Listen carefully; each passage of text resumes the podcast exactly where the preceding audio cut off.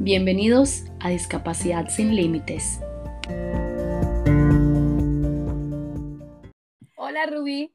Hola Mayra, buen día, ¿cómo estás? Bien, gracias. Hoy vamos a hablar de algo muy interesante. ¿Por qué es incorrecto decir niño especial en vez de decir persona con discapacidad? ¿Qué tal este tema, Rubí?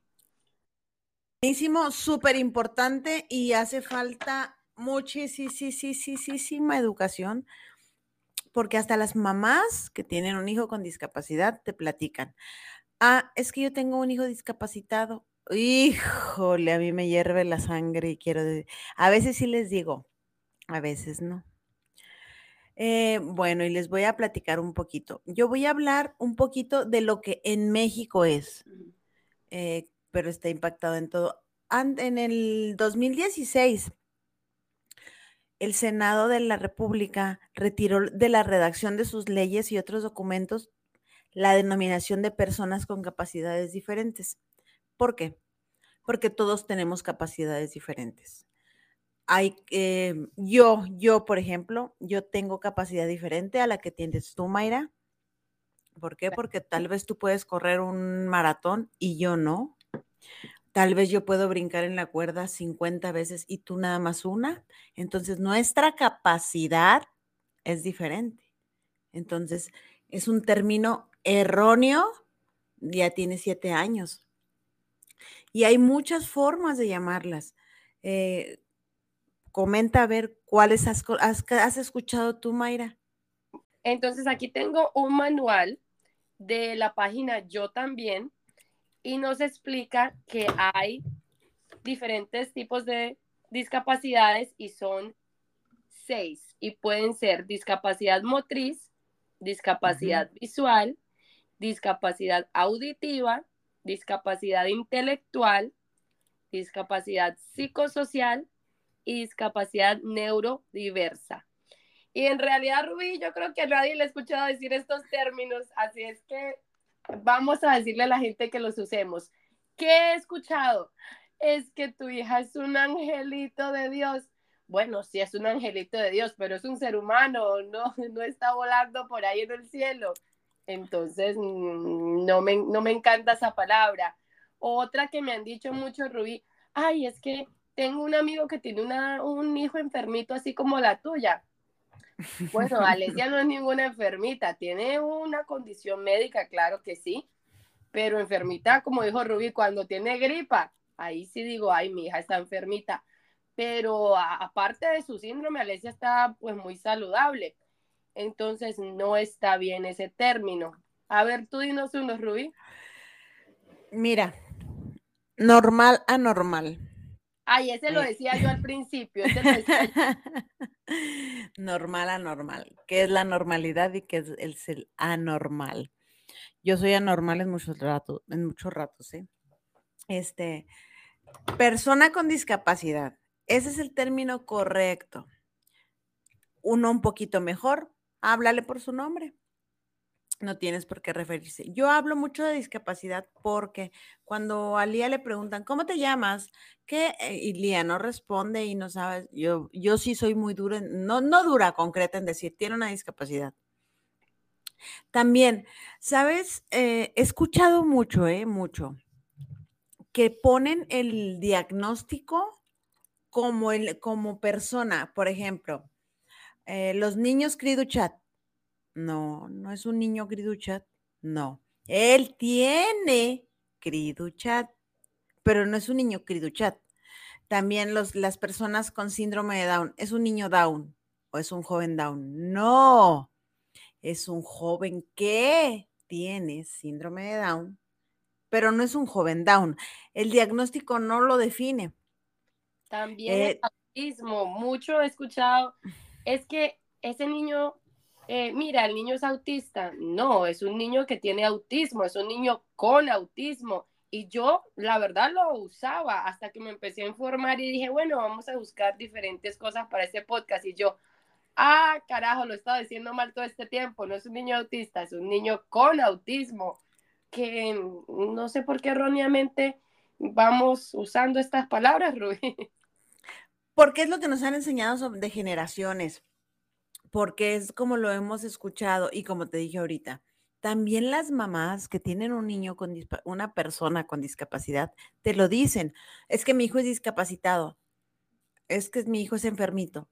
Y yo siempre le digo, enfermo, porque hay niños con discapacidad que no se enferman ni por nada, ¿eh?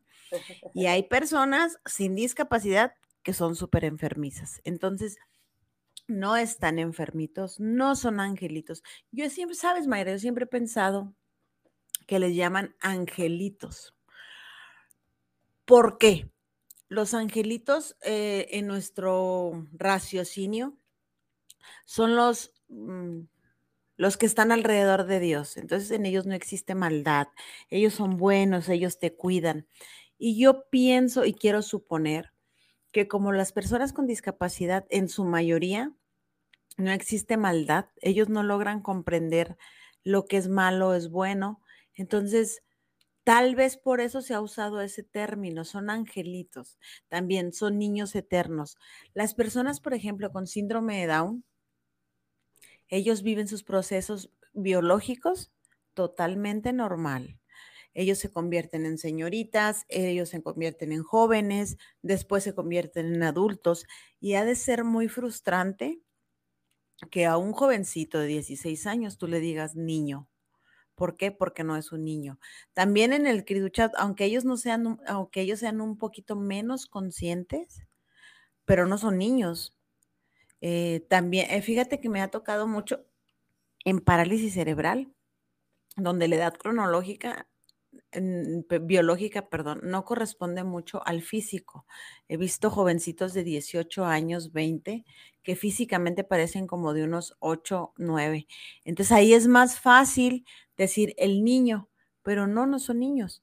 Son jóvenes, son adultos, y mientras empecemos a respetar esa cronología, por ejemplo, yo no voy a llegar a un súper y me van a decir, hola niña, pues no. Hola, mija, ¿cómo estás? Aquí en Chihuahua se escucha mucho eso. Eh, nos hablamos mucho de mi hijo, mija. Este, nadie me va a decir así. ¿Por qué? Porque aunque soy súper joven, soy casi niña, este, pero obviamente no vas a respetar eso. Entonces, con mayor razón, empecemos a respetar los términos correctos para las personas con discapacidad y Rubia, educarnos, porque sé que pronto mucha gente no lo hace a mal.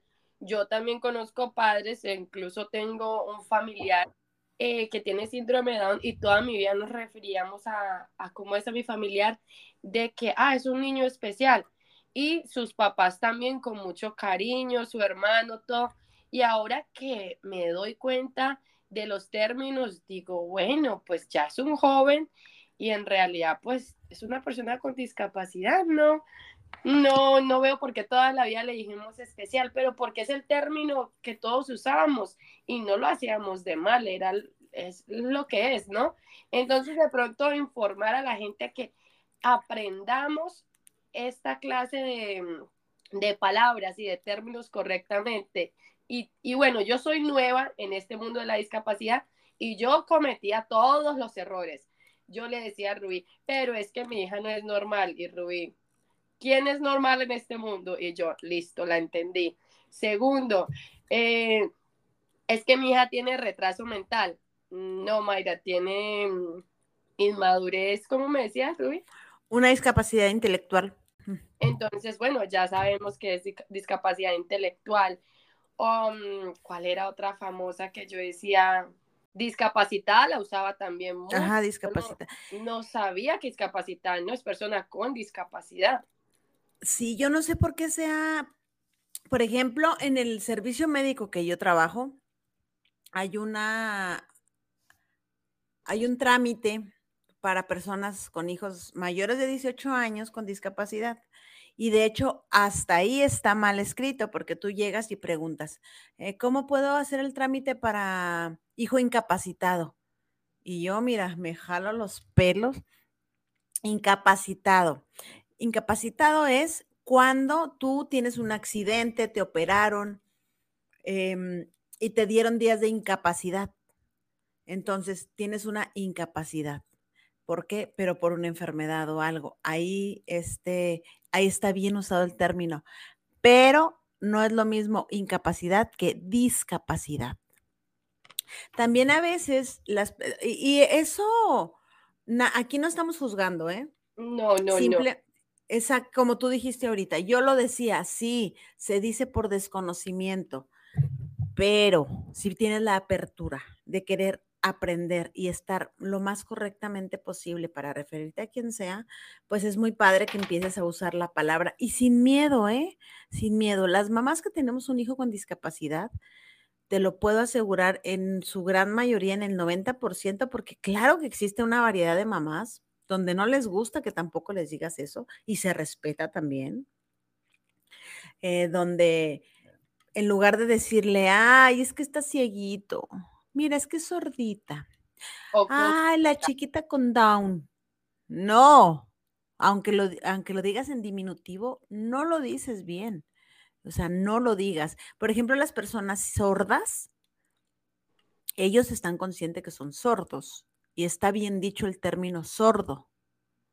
Este, las personas ciegas, es correcto decir ciega, no cieguita, ay, es que no ve, no, son ciegos. Eh, la, no, te, no lo haces menos, no estás agrediéndolo, porque es decir ciego o sordo, pues es una característica que ellos tienen. Entonces, mm, no está mal que lo digan, este, no, en, diminutivo, simplemente no lo digan. Hay unas, sí, hay, ¿mande? También podemos empezar a, usar las nuevas palabras, como nos dice el, manual, como discapacidad visual y discapacidad auditiva también es lo correcto. Y también te quería decir, Ruby, de que lo que acabas de decir es demasiado importante, la apertura, porque yo te cuento que como tú me enseñaste a mí, yo me conecto con muchísimas mamás cuando le acaban de dar un diagnóstico a su bebé. Y, mm, por ejemplo, me han dicho, ay, es que mi hijo, el normal, y yo me acuerdo cuando yo lo decía a la normal, y le digo, no, mira, tu hijo neurotípico o tu hijo típico. Ay, bueno, tú sabes lo que yo me refiero. Y le digo, no, dilo, o sea, practícalo. Y no les gusta. o, o que es la otra que me decían, bueno, bueno, tú sabes, mi hija la enfermita. Y le digo, oye, amiga, di tu hija con discapacidad. Ay, pero tú sabes a lo que me refiero. Lo entiendo, claro que lo entiendo, pero hubo algo clave que, que Rubí me enseñó desde el principio. A tu hijo lo van a percibir como tú lo trates, como tú lo muestres al mundo, como tú hables de ella. Y si yo siempre voy a hablar de mi hija enfermita, pues cómo no me voy a molestar cuando otro venga a decirme mi hija enfermita, que sí me pasó jamás mi hija enfermita, pero sí he tenido personas que dicen, ay, sí, Mayra, mira, este, una niña enfermita como la tuya. Oye, cuando escuché eso por primera vez es como si me hubiesen metido un cuchillo en el corazón y me lo hubiesen hecho mil pedazos. No, Rui, no supe cómo corregir a la persona y eso también es difícil de hacer. Es muy difícil y hay veces que quieres caer en la prudencia, pero hijo, te quieres poner verde. Volve, mira, en, en, el episodio mío yo te lo platiqué. Una cosa es que escuches, que veas, y otra cosa, la apertura al cambio. Porque yo te puedo decir, Mayra, no le digas a Lesia normal. Ah, sí, oye, pero haz de cuenta que y lo, en otra plática, como tú ya no quisiste cambiar el chip, me lo vas a volver a repetir. Sí, es que es que es anormal. Oye, Mayra, no le digas anormal, es que eh, se llama persona con discapacidad. Ay, sí, sí, sí, bueno, bueno, los ejemplos que me acabas de poner, pero así tú me entendiste. así es, así es, Rubí, porque te dije a un familiar, ese sí le dije porque tenía más confianza, oye, no digas que es una niña enfermita, no entiendes que es una niña con discapacidad. Ay, así lo he dicho toda la vida y tú me entiendes. Mira, es porque es mayor, pero casi que le digo su, su, su poco de cosas. Tal cual, Rubí, cuando no te abres, justo lo que acabas de decir, vuelven y lo hacen porque no les interesa y tenemos que cambiar el chip, tenemos que cambiar eso. Y esas respuestas que te dan, bueno, bueno, pero me entendiste, es una negación total de decirte, no quiero cambiar mi forma de platicar porque al cabo tú me estás entendiendo. Sí, sí le estás entendiendo, pero no estás diciendo las cosas correctamente. Es una educación constante. Yo todos los días te lo prometo. No hay ni un día que no me que no pase que yo tenga que corregir a alguien y no lo hago en el afán de yo soy, yo sé mucho y tengo que, y todos se equivocan. No, lo hablo desde la empatía, desde el conocimiento del por qué. Tenemos que frenar esa, ese vocabulario para poder expresarnos lo mejor posible, lo más respetuosamente posible para las personas con discapacidad. Hay, hay discapacidades que son de nacimiento, hay discapacidades que se adquieren, por ejemplo, alguna persona que llegó a quemarse, que llegó a una parálisis facial, unas, y se les puede llamar también este, una persona desfigurada. No. Una persona sin, sin una pierna, estamos hablando, o que no pueda caminar. Bueno, yo siempre decía era una persona inválida, Rubí, imagínate, esa, esa era súper popular también, una persona inválida.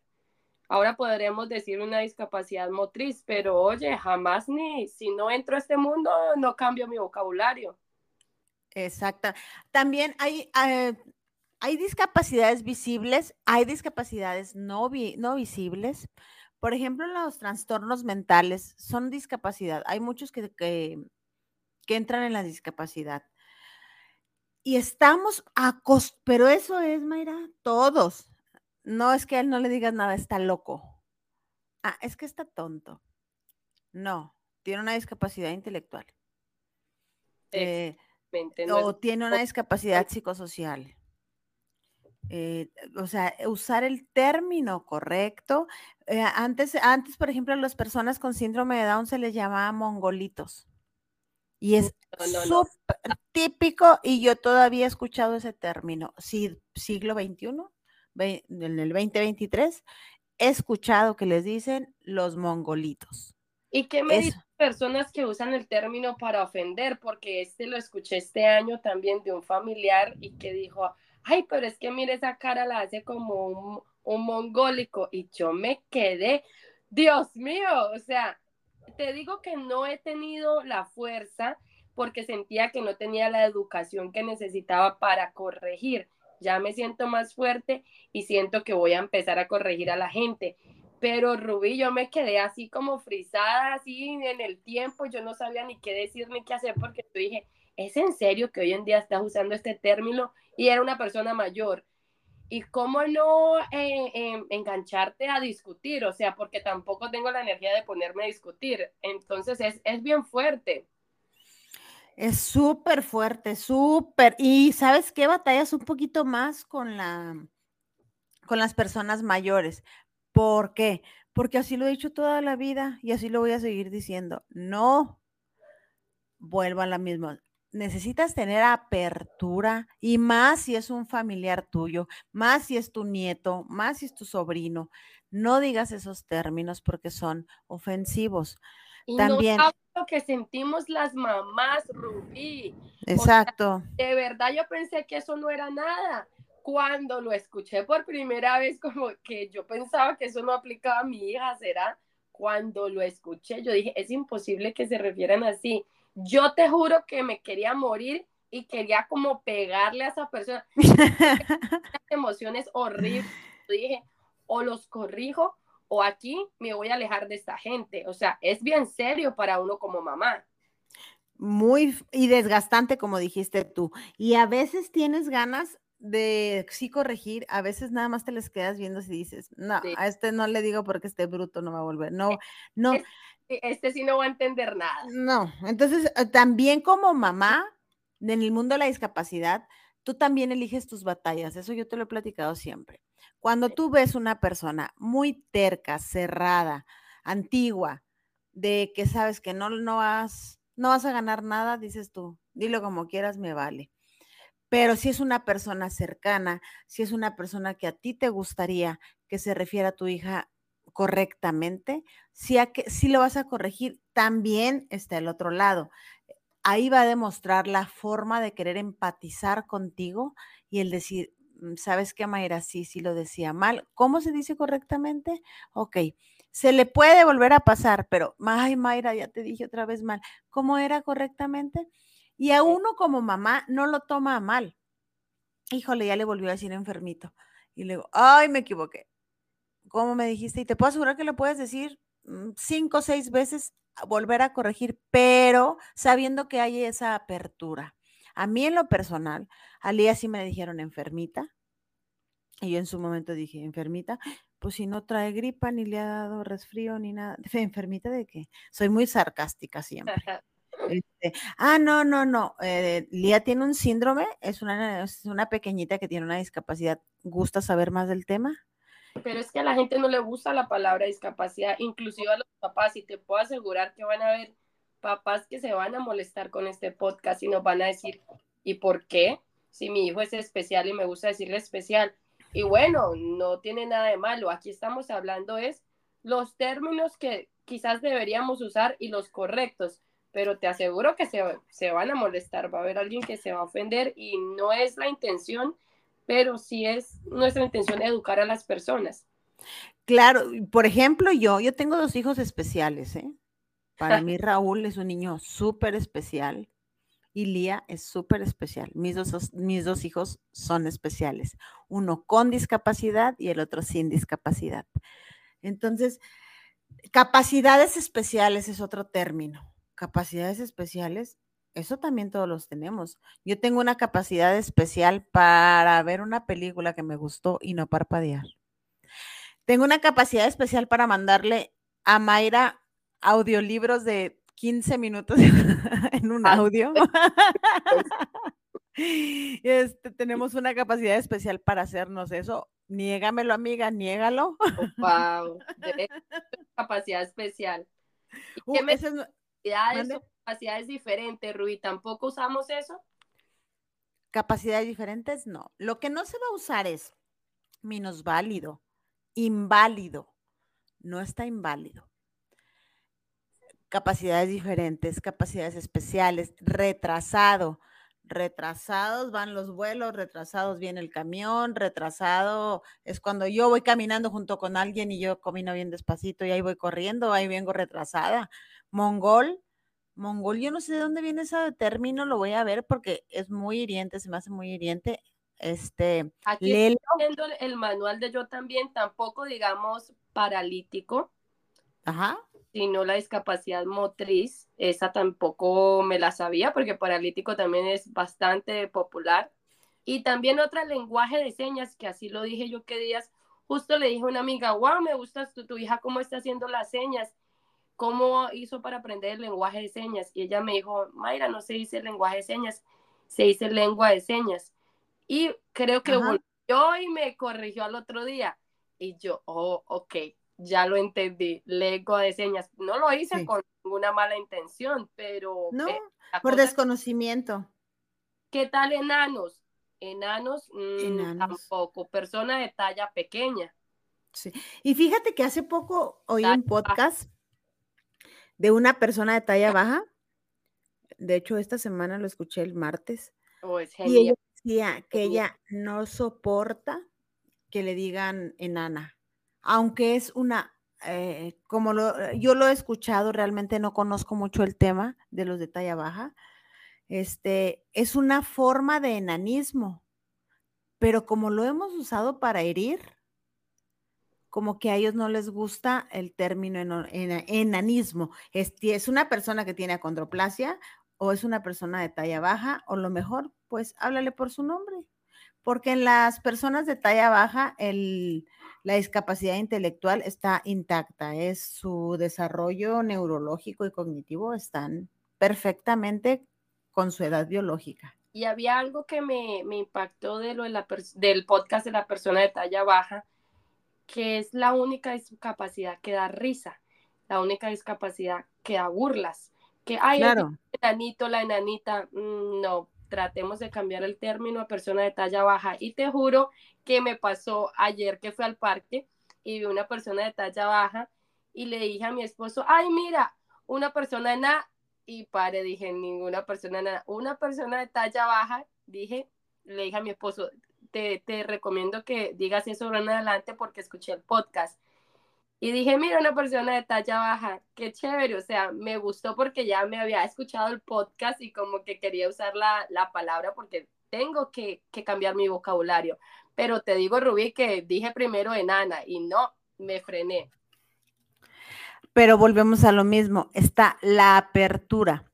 Son cosas que hemos venido diciendo, que no están en nuestros días, que no lo vemos, no, no vas a ver. Las personas de talla baja son muy, muy, muy únicas que casi no ves. Yo, por ejemplo, yo aquí no hay, no he visto, este, pero necesitamos hasta en eso, hasta en personas, aunque no tengamos visualmente ninguna, en el momento en el que se nos llegaran a presentar sepamos cómo comunicarnos con ellos y decirles lo menos hiriente posible. Estamos hablando de personas con discapacidad, pero también existe el lado que hemos platicado aquí mucho, los papás.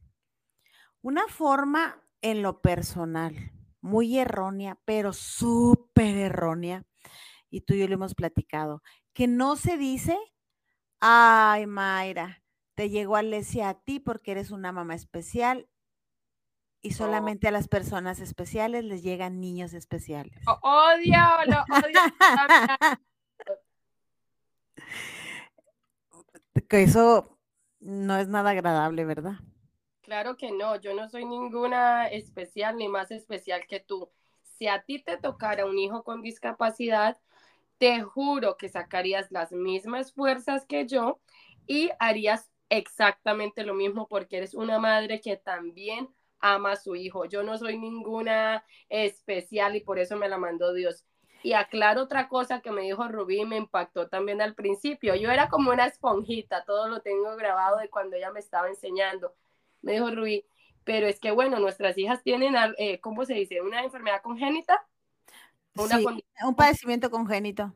Entonces, ellas nacieron con esto, pero hay muchas personas que adquieren discapacidad durante su vida. Puedes tener un accidente y te puede pasar cualquier cosa, ¿verdad? Sí. Entonces, eso también me impactó. Yo dije, bueno, cuando la gente dice, ay, qué especial eres, bueno, tampoco sabemos qué, no, qué te puede pasar a ti, a mí o cualquier persona en el futuro. Una discapacidad no solamente la adquirimos al nacimiento, que es algo que tampoco había caído en cuenta. Y oye, qué rabia me da que me digan eso. Y yo sé que no lo están diciendo a mal, no, no, no se preocupen si escuchan esto y me dicen, ay, Mayra, lo siento, tranquilas que yo no me molesté nunca. Pero es, mm, de pronto no lo hagan, de pronto cambiemos eso porque yo no tengo ninguna cosa especial para que me haya llegado una niña especial, simplemente Alicia llegó porque tenía que llegarme a mí y a cualquier persona le puede pasar cualquier otra cosa y puede adquirir una discapacidad y no olvidemos eso. Fíjate que también otra cosa es de que cuando las personas tienen diferentes padecimientos motrices intelectuales, caen en un mundo de discafobia, que es cuando el humor, cuando las burlas son respecto a alguna discapacidad motriz. Por ejemplo, ay, el de mm, es una persona que tenía un padecimiento que se iba como se le iban secando los músculos. Ok. Esto memes horribles, ah. horribles, a mí no me causan risa en lo más mínimo, de que se burlen de por ejemplo, este, de él que estaba así como chueco, a mí no me da nada de risa. Nada, nada. Les voy a poner ahorita una, ahí en, el, en la página, les voy a poner una imagen que se me hace súper hiriente, súper, este, cuando hay una persona, una persona que camina chueco, también se burlan.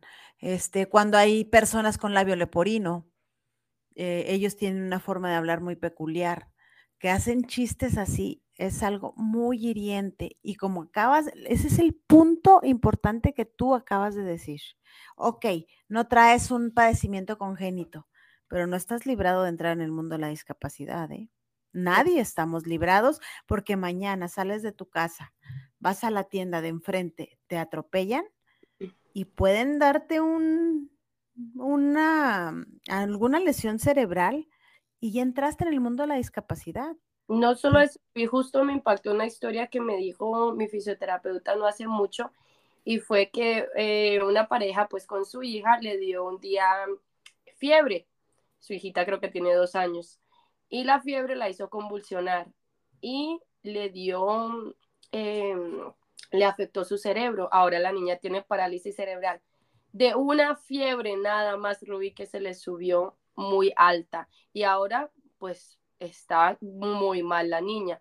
Y yo me quedé impactada, yo dije, wow, o sea, nunca me había, yo, no sé, pensado de que hasta así tan fácil puede llegar la discapacidad a nuestra vida.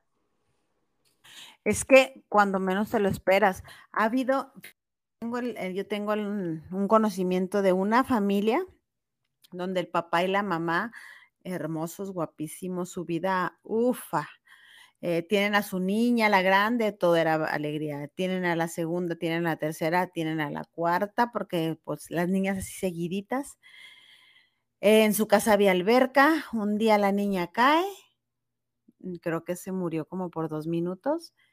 Cuando la reviven, la niña tiene una discapacidad total permanente. Haz de cuenta que tenía como unos seis años, se volvió a ser una niña como de un mes y ahí se quedó. Y vivió durante años así.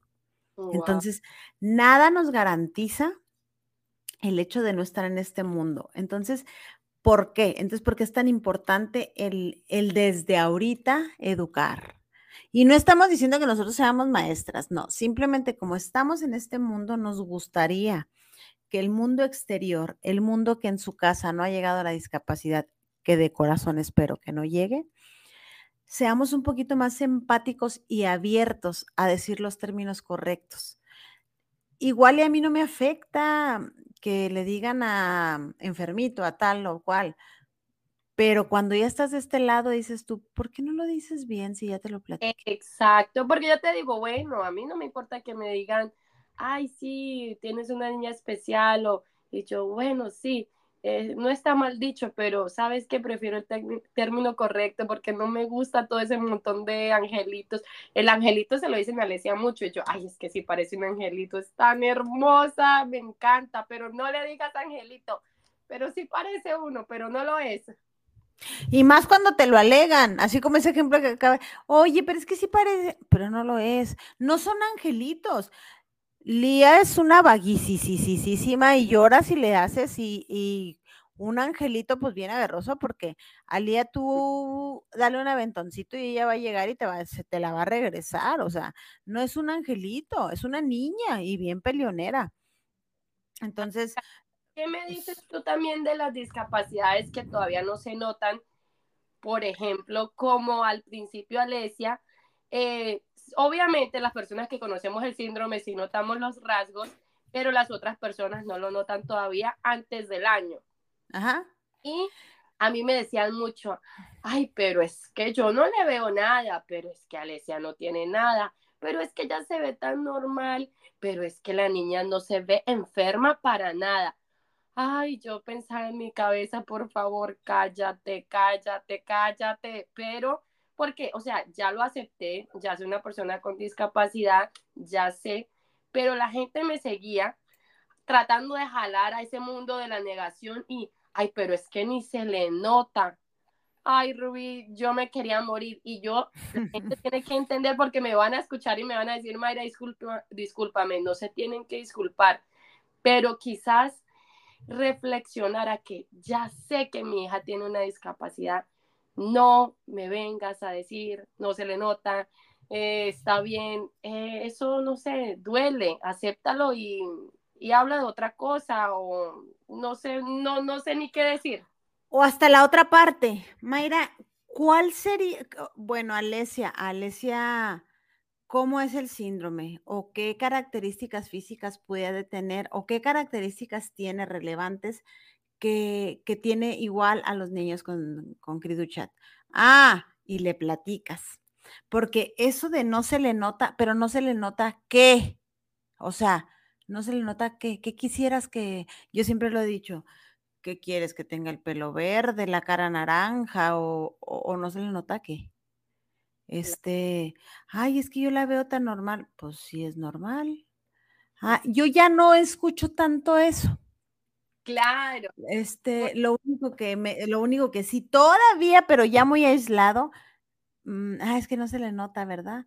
Entonces yo, yo tengo un poquito más de, de callo en eso porque tú apenas eres muy reciente y obviamente tu círculo va a hacer más preguntas como esas. Ojalá entiendan que no es, no es que te estén atacando y que tú lo tomes como ataque, no, pero es difícil el hecho de que ellos dentro de su negación del proceso de ellos, como hablábamos en mi, en mi podcast, el proceso es de ellos, no tuyo. A ti no te tienen que convencer. Quieren darte soporte, quieren hacerte sentir bien diciéndote que tu hija no parece una persona con discapacidad y no entienden de que así me puedes decir que no parece, así me quieras decir que visualmente no ve una persona con una enfermedad. Si tiene una condición médica y porque tú me trates de convencer de que no se le nota, no lo va a tener. No, ella lo tiene. Yo. No es, es por darte apoyo, pero es el apoyo incorrecto. Porque ahora, dentro de todo el proceso que tú estás viviendo, ahorita con Alesia, el convencer, ¿a poco sí sí tiene algo? Uh, si quieres no creerme, está bien, ándale pues. Este, o hay veces que vas a decir, sí, sí tiene, mira, yo soy muy amante de decir, este, cuando me llegaron, a, me llegan todavía a decir, Ilia sí tiene rasgos este, del querido chat, y le enseño fotos, hay dos niñas aquí en México, este, Camila y Renata, que se parecen a Lía tanto, tanto, tanto, tanto.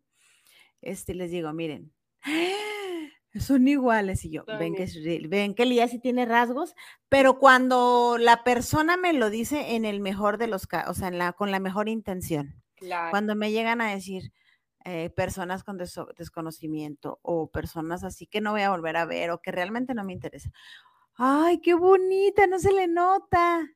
Y ya me río sí, ¿verdad? No me interesa. ¿Cómo, lidiamos con eso, Rubí? Quería, ya que tocas ese tema, nosotros no tenemos que explicarle a cualquier extraño el síndrome o condición médica de nuestros hijos. Por ejemplo, vamos a un parque, justo esta semana me dijo una amiga y ella me encanta porque ella me dice, Mayra, cuenta todo lo que quieras sobre mí porque si yo ayudo a otra mamá, yo feliz. Tú cuenta cualquier cosa que yo te diga. Yo, ah, perfecto. Y me dice, he ido al parque y una señora miraba a mi hija, pero la miraba de una manera fea. O sea, no sintió una buena vibra, como que, ay, esta niña, ¿sí? Le dijo después, ay, es especial y mi amiga ha explotado, dijo que le ha dicho un montón de cosas horribles, no es ninguna niña especial, bueno, es una persona con discapacidad y, creo que mi amiga se paró y se fue y me dijo, mira, sabes que prefiero no salir porque no quiero que la gente la esté mirando, me hagan malos comentarios y en ese momento pues era un día al cual ella no quería lidiar con eso. Entonces, bueno, quizás tratemos de, lidiar con esto mejor, pero no tenemos que explicarle a cualquier extraño en la calle que nunca vamos a volver a ver qué tiene nuestro hijo. Te puede preguntar y puedes decir, no quiero hablar del tema y seguir caminando, seguir con tu vida. O tiene una condición médica y ya, sigues con tu vida. Yo al principio sentía, Rubí, que tenía que explicar, tiene criduchat, es el cromosoma 5, tiene esto. No, hombre, ya no, sonrío y sigo caminando. Exactamente, exactamente así. Tú sabes qué batallas vas a, enfrentar y cuáles no. Que sabes que, por ejemplo, el 5 de mayo es el Día Mundial del Criduchat. Yo siempre, yo cada 5 de mayo hago una sesión de fotos y porque se representan con las calcetas, una calceta arriba y una abajo. Y este año eh, me pinté las uñas representando eso, una calceta arriba y una abajo. Y mi trabajo es frente a, la, a las personas, entonces obviamente ven mis uñas. Y, ay, qué bonitas sus uñas. Y yo, ah, sí, es que mi niña tiene una discapacidad y es la representación de su síndrome. Había, había señoras eh, o, señores, llegó a, ¿qué es eso? Y yo, ah, eh, ¿gusta que le explique? Sí, porque no te entiendo. Y yo, ah, perfecto tengo la apertura de, de quien se interesa hacerlo, quien no y quien dice, ah, ah, es que es especial. Y yo, no, tiene una discapacidad. Mm, pero es especial, ¿no? no tiene una discapacidad, pero no es mi obligación ni tuya el explicar si tienen interés, se van a meter y van a, van a platicar todo. Fíjate, esta semana que Lía tuvo todo su tema médico, el jueves fui a agradecerle a una de las doctoras que me ayudaron en, que Lía entrara rápido al hospital y ya sabes, todo ese proceso burocrático. Y llego y le digo, hola doctora, ¿cómo está? Bien, ¿cómo está Lía? Muy bien. Este, mm, y se sentó y me dijo, pregúntame de la condición de tu hija. Y yo, ¿por qué? Me dijo, porque en el momento en el que saliste de aquí, yo me puse a estudiar. Y dije, ¿qué es eso? Y se puso a estudiar. Entonces, he ahí donde hay mucho interés o nada. Entonces, tú puedes elegir qué batallas. Tú le ves interés o con ganas de, de aprender y de saber el cómo referirse, el cómo acercarse a ti y a el cómo adelante. Y si no, como dijiste tú, ok, tiene una condición médica, bye. Oye, tu niña tiene, tiene algo, algo como que, este, o sea, el, el, el, ver a la gente la actitud que tiene, porque te puedo asegurar que, ay, es que yo he visto tanta, tanta, tanta gente de, bueno, es que yo siempre lo he dicho así, y luego, las reformas cambian, hasta la forma de hablar cambian. Les acabo de decir, ahorita en el 2016 el Senado es el que puso, antes se decía capacidades diferentes, pero entendieron que todos tenemos capacidades diferentes, entonces por eso se cambia. Entonces, quien tiene ganas de hacerlo, lo hace. Y si no, adelante. Yo no voy a discutir. pero hay días donde tienes ganas de que no. ¿Por qué voy a dejar a, al aire que digan como digan. Y hay días donde vas a decir, no, no se dice así. No, es que si yo digo, no, que no se dice así. Es depende las batallas que tú quieras. Y, no. También a las personas que nos escuchan y no tienen hijos con discapacidad, porque aquí nos escuchan muchas de nuestras amistades y familiares. Sí. Eh, mm, bueno, si ven a una persona en la calle también con una discapacidad, por favor, no le digan a sus hijos, no la mires, no la mires, no, Oh, no me ha pasado todavía, pero yo creo que el día que me pase van a escuchar, no sé qué va a salir de mi boca, algo horrible. Porque ¿cómo así que no lo mires, no la mires? Es un ser humano como cualquier otro, tiene una discapacidad, pero no le tienes que decir a tus hijos, a otra persona. Pero Rubí, yo lo recuerdo porque cuando era niña me decían, no lo mires, no lo mires, no lo mires. Y oye, ahora es que uno empieza a procesar todo eso que estoy en este mundo y digo, oh, qué terrible somos con la discapacidad pero volvemos a lo mismo. Tú estabas en otra época. ¿Tú qué quieres para tu hija? Ahorita les estaba diciendo de Stephen, Stephen, ándale ese, de la teoría del todo. Él tenía una discapacidad motriz. Él tiene una discapacidad donde sus huesos se van como que paralizando. Y, las, y la forma física de verse era, ha sido motivo de muchas burlas, pero muchas. Y si supieran, yo creo en sus tiempos lo que, lo que él ha de haber sentido de que llegaba a algún lugar y, y burlarse de él por la condición, es ahí donde debemos empezar a, no, no, no, no, no. Y lo que dices tú, no lo vean, no lo vean, no lo vean yo, yo lo he hecho, me he acercado a la mamá y le digo, ¿por qué no quieres que la vean? ¿Quieres que les explique a tus hijos la condición de mi hija? Claro. Y yo, ah, para que ellos convivan lo mejor posible. Te voy a platicar una, una, mm, algo que me pasó esta semana que te lo platiqué. Estaba yo afuera en la salita de espera, al día le estaban haciendo una tomografía de cráneo y abdomen. Este, yo estaba muy preocupada porque pues la duerme, ¿no? Y, se acerca una niña de seis años. Y luego me dice, hola, hola, ¿estás preocupada por tu hija? No, primero me dijo, ¿estás preocupada? Y yo sí. ¿Quién está dentro? Mi, mi hija. Ah, pero verás que todo va a estar bien. Una niña de seis años, ¿eh? Y yo, ok. Este, no te preocupes, es que no me acuerdo exactamente la conversación, pero fue tan, eh, tan enfocada a mi sentir y a mi vivir. Pasaron tres minutos después y va llegando el hermano. tiene síndrome de Down. Ah, ya digamos, ¿por qué era ella tan empática. Eh, ¿dónde, ¿dónde está esa apertura? ¿Dónde está esa? Y, le digo, ¿sabes qué tiene? ¿Sabes lo que tiene tu hermano? Sí, se llama síndrome de Down. ¿Y si sabes qué es? Sí, tiene tres cromosomas. Entonces dije, wow, o sea, desde pequeño se puede hablar, desde pequeños puedes educar, desde pequeños, lamentablemente, estamos hablando que ella tenía, tenía un hermano con discapacidad que nos limita mucho a que puede ser las niñas así de empáticas porque la discapacidad vive en su casa, pero qué tal como papás de una familia que no tiene ninguna discapacidad, empezamos a hacer eso. Wow, eso, eso, eso, sería un milagro. ¿Ah, Ruby? Va dentro de nuestros milagros que vamos a pedir. Eh. Este, exacto pero para niños y adultos, ¿eh? porque hay adultos que todavía les puedes decir y decir y decir y decir y nunca lo van a saber. Yo tengo un ejemplo claro de que no quiere, no quiere enseñar. Lo, has dicho, lo has dicho y lo has repetido mucho tú. Tienen miedo a decir la palabra discapacidad. Cuando yo recién abro la página y me empiezo a referir a Lía como una persona con discapacidad, no, no le digas hacia la niña. Y yo, ¿cómo? Pues así. Y yo, ¿tiene una discapacidad, Lía? No, no, pero no le digas, no le digas. Pero, ¿por qué? No, no, se oye bien feo.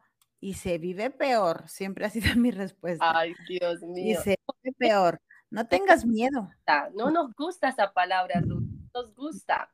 No, no nos gusta. Pero mientras más la usemos, Mm, le vamos a quitar ese peso negativo que nos han enseñado, porque lo que nos han enseñado es que la discapacidad es fea. Y no, no es fea, no es. Ahora en cuanto oigan nuestro podcast eh, anterior, se van a dar cuenta de que la discapacidad no es fea, es dura. No la queremos, pero fea no es. Ahora que tú estabas diciéndolo, enseñarle desde niños, tienes toda la razón, porque yo le estaba enseñando a mi hija mayor, a Mía, desde que Alesia nació, le decía, hija, tu hermana es diferente, tu hermana nació con Criduchat, y por eso, porque yo siempre estaba en el hospital. Mi, mi hija, mamá, pero ¿por qué estás en el hospital? Hija, tu hermana tiene Criduchat. Y siempre se lo decía, obviamente porque tenía la mejor profesora, ¿verdad, Rubí? Exacto. Ay, mi vida. Que una vez una prima le dijo, hola, mía, ¿dónde está tu hermana? Le dijo, está en el hospital porque mi hermana tiene chat. Oye, mi prima se quedó en shock, o sea, no lo podía creer. Y recuerdo que estaban otros familiares y, ay, pero mm, ¿por qué? ¿Por qué le enseñan eso a la niña? No le digan eso, pobrecita, porque y yo me quedé, porque su hermana tiene Criduchat, no hay nada de Exacto. nada malo, pero no querían que mi hija mayor dijera ni siquiera las palabras y yo, eh, no tiene nada de malo, o sea, es, su condición médica y su hermana tiene que aprenderlo, pero oye, me miraban como que querían matarme, yo no lo podía creer. Eh, tengo una amiga, tengo una amiga que vive en este en Estados Unidos también en Broswell. Y me contaba que cuando iban en el transporte escolar le decía la hermana mayor, a las amiguitas de la hermana mayor hacia su hermana menor, que es la que tiene Criduchat. Este, ay, ¿por qué tu hermana habla así? Porque mi hermana tiene Criduchat. Ay, pero ¿por qué? En esos momentos es muy duro, porque las niñas hablan de lo que ve, pero si tu mamá desde pequeña le empiezas a platicar la diversidad que hay, porque no nada más estamos hablando de la discapacidad, hablamos de discriminación en todo, en pieles oscuras, en, complexiones un poquito más gruesas, en complexiones muy delgadas, mientras a nuestros hijos los empecemos a educar desde la empatía y desde la igualdad, que ahorita creo que se ha hecho mucha campaña, pero hasta que no te toca, no lo haces. Y Entonces, los papás, pueden haber mucha campaña, pero si en tu casa sigues escuchando los términos retrasado, mongólico, tal cosa, pues pueden haber muchas campañas, pero los hijos aprenden de nosotros, Rubí. Exacto. Si tú oyes a papá decir todo el día, con los mongolitos, aunque en la escuela y aunque tú y aunque hagas lo que hagas, le estás enseñando que es una persona con síndrome de Down, el niño va a decir, mi papá lo dice como mongolitos, yo lo voy a seguir diciendo como mongolitos. Así mismo. Y como, y, y pasar un, un joven niño adulto con síndrome de Down, que papá se ría porque es un mongolito, el niño lo va a hacer, pero no es porque él tenga malicia, es porque a él están enseñando que eso es lo correcto, el reírse de las personas. Y no es nada bonito, porque cuando ya te toca a ti, aunque, y, ponlo en un ejemplo bien claro, ¿eh? Así no te toca a ti ya no es chistoso, pero cuando te toca, Exacto. hierve la sangre. Exacto. Yo te puedo decir, ah, Mayra, tienes el pelo largo, se te ve bien feo. Y yo traerlo igual. Pero si a mí me critica, si a mí alguien me dice, qué feo se te ve el pelo largo. Ah, ahora sí dolió, ¿verdad? Y ahora sí supiste lo que sintió Mayra. Entonces, pero si yo a ti trato de no agredirte y respetar el hecho de que traigas el cabello largo, tú, cuando a mí me lo digan, yo voy a poder frenar y decir, oye, a mí no me gusta eso. Y estamos hablando de cosas que podemos manejar nosotros, como te estoy poniendo el ejemplo del pelo largo. Una discapacidad no se elige, la discapacidad llega. Entonces, cuando tú quieras burlarte, hacer mofo de una persona con discapacidad, lo único que yo te pido es que analices que ellos no lo pidieron así. Hay una, hay una página, Mayra, la que me enseñaste de una pequeñita, no recuerdo cuál es el síndrome que ella tiene. Este, ¿sí sabes cuál? Collins creo que es Treacher's Collins, no sé cómo oh, se Sí, creo que sí, creo que es ese. E, ellos, eh, sus rasgos faciales son, ¿cómo se podrá decir, Mayra? Son bastante visibles, bastante visibles. Bastante visibles, como que no logran este, ah, una, una, una, visualmente ser como nosotros este, sus ojitos son diferentes, no tienen, no tienen los oídos como nosotros, a ellos se les ponen como unos, como hoyitos nada más. La, le de hecho, acaban de hacerle como una operación, ¿verdad? Para como que extenderle la mandíbula, pero, pero al, no tener mandíbula le, le, dificulta lo que es la deglución, entonces ella tiene traqueostomía. Visualmente, este es nada de lo que estamos acostumbrados. Y la mamá platica que a donde va se burlan de ella. Y tiene una hermanita mayor. Sí. Tienen una hermanita mayor. Y eso, yo, eso, como lo comentó Mayra, yo siempre le he dicho, a las personas, las personas van a ver a tu hija como tú se las platiques. Esa mamá es una mujer que yo admiro enormemente porque a través de sus pláticas, a través de platicarte de la hija, te enamoras. Yo la amo. Yo la, amo, yo y la veo hermosa la niña, pero hermosa. Me fascina verla, está chiquita. ¿Cuántos años tendrá Mayra? ¿Como tres? Yo creo que tiene que tener como tres. Y una vez que ella me puso, porque este síndrome, eh, bueno, la afecta mucho físicamente, pero creo que el nivel intelectual está intacto. Y una vez dijo que o sea, le dicen, ¿no? Una vez, muchas veces, ay, mira ese monstruo, esa niña parece un monstruo. Oye, la mamá, la hermana y hasta la niña están entendiendo. Y uno dice, wow, qué falta de empatía, qué monstruos los que están diciendo esto. Exactamente. Y Exactamente. Me impactó tanto y se la mandé a Ruby y me acuerdo que, bueno, fue hace muchos meses y dije, Rubí, qué niña tan hermosa, nunca pensé que pudiera decir estas palabras. Y recuerdo que se la mandé a otra mamita, Rubí, a otra mamita que me dijo, ay no, qué cosa tan horrible. Y yo dije, Dios mío. Y otra mamita con hijo con discapacidad. ah, no, es que en el mundo de la discapacidad también hay muchas cosas. Habemos de todo, de todo. Y ahí es donde tú te das cuenta, Dios mío, hay que empezar desde casa. Y se la, y se la mostré a mi hija mía y recuerdo que ahí también estaba un familiar mío. Le dije, mira, mira esta niña tan hermosa. Y ella se quedó mirándola y dijo, mamá, ¿qué tiene? Le dije, mi amor, tiene una condición médica, así como tu hermana que tiene criducha, ella tiene también algo. Y me dijo, es un poquito fea, mamá. Y le dije, no, mi amor, es demasiado hermosa. Y me miró y me dijo, sí, mamá, es hermosita, es hermosita. Y recuerdo que mi familiar me dijo, pero ¿por qué le muestras eso a la niña? Y yo le dije, ¿viste cómo le enseñé? Le dije, la niña es hermosa. Me dijo, sí, mamá, es hermosa. Y siguió jugando como si nada.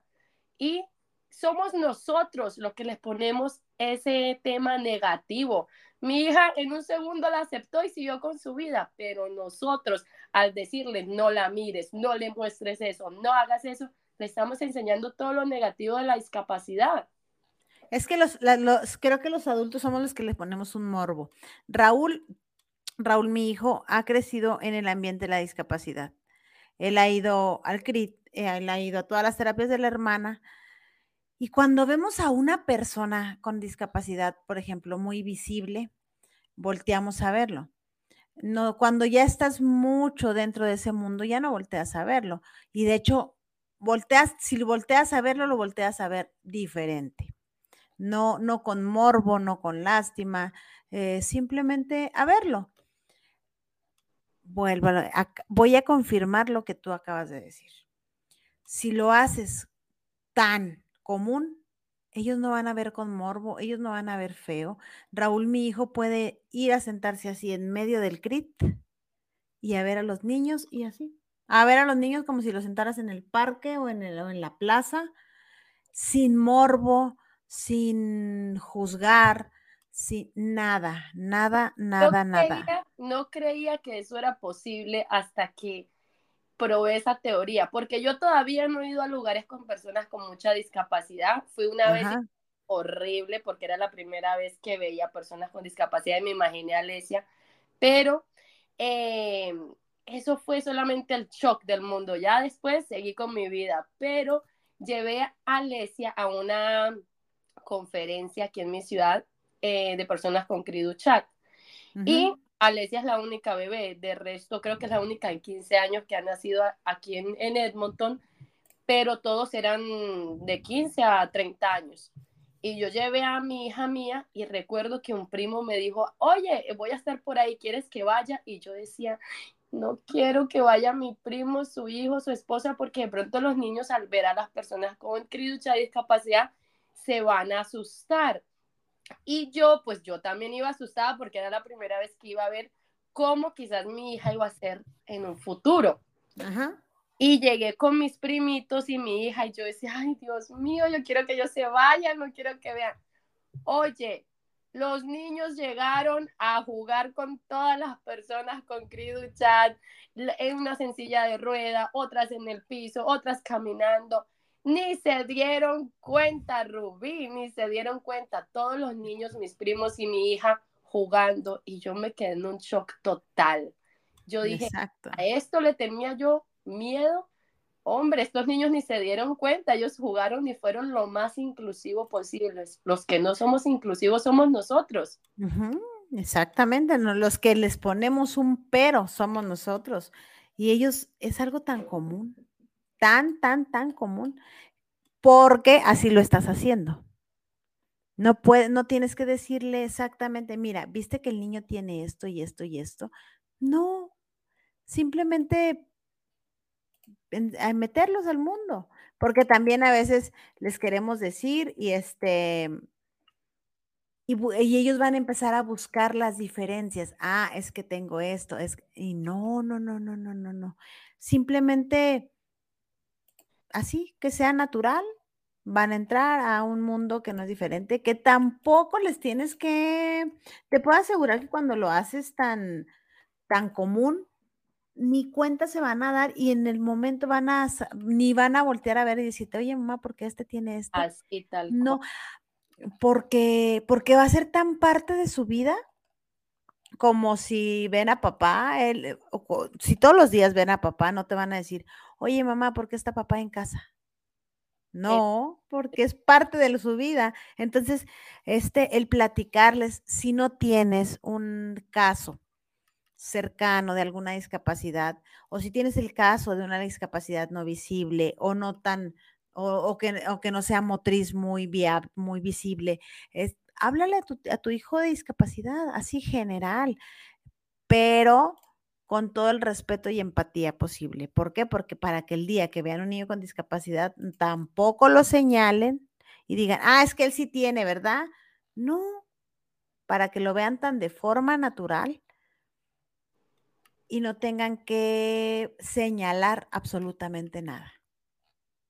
Y Rubí, entonces para ya ir cerrando este episodio, si podemos decirle a las personas sobre normalizar la discapacidad, normalizar. quizás tratar de usar los términos correctos. Eh, no, como tú dijiste, no somos las profesoras, no tenemos la, la razón y sabemos todos los términos. Yo todavía los, los uso incorrectamente, pero si algo que le queremos dejar con este podcast es es que se abran, se abran a, sean receptivos a empezar a usar este, estos términos. Los términos correctos. No está bien decir enfermito, capacidades, capacidades diferentes, eh, capacidades especiales, minusválido, mongol. Sí, inválido. Inválido. La forma correcta es persona con discapacidad. Y si te cuesta mucho, pues mucho mejor, háblale por su nombre. Eso sería más bonito. bueno, yo creo que esto ha sido un episodio demasiado hermoso, lo disfruté mucho y esperamos que ustedes también lo hayan disfrutado. Hasta la próxima. Hasta luego. Discapacidad sin límites. Música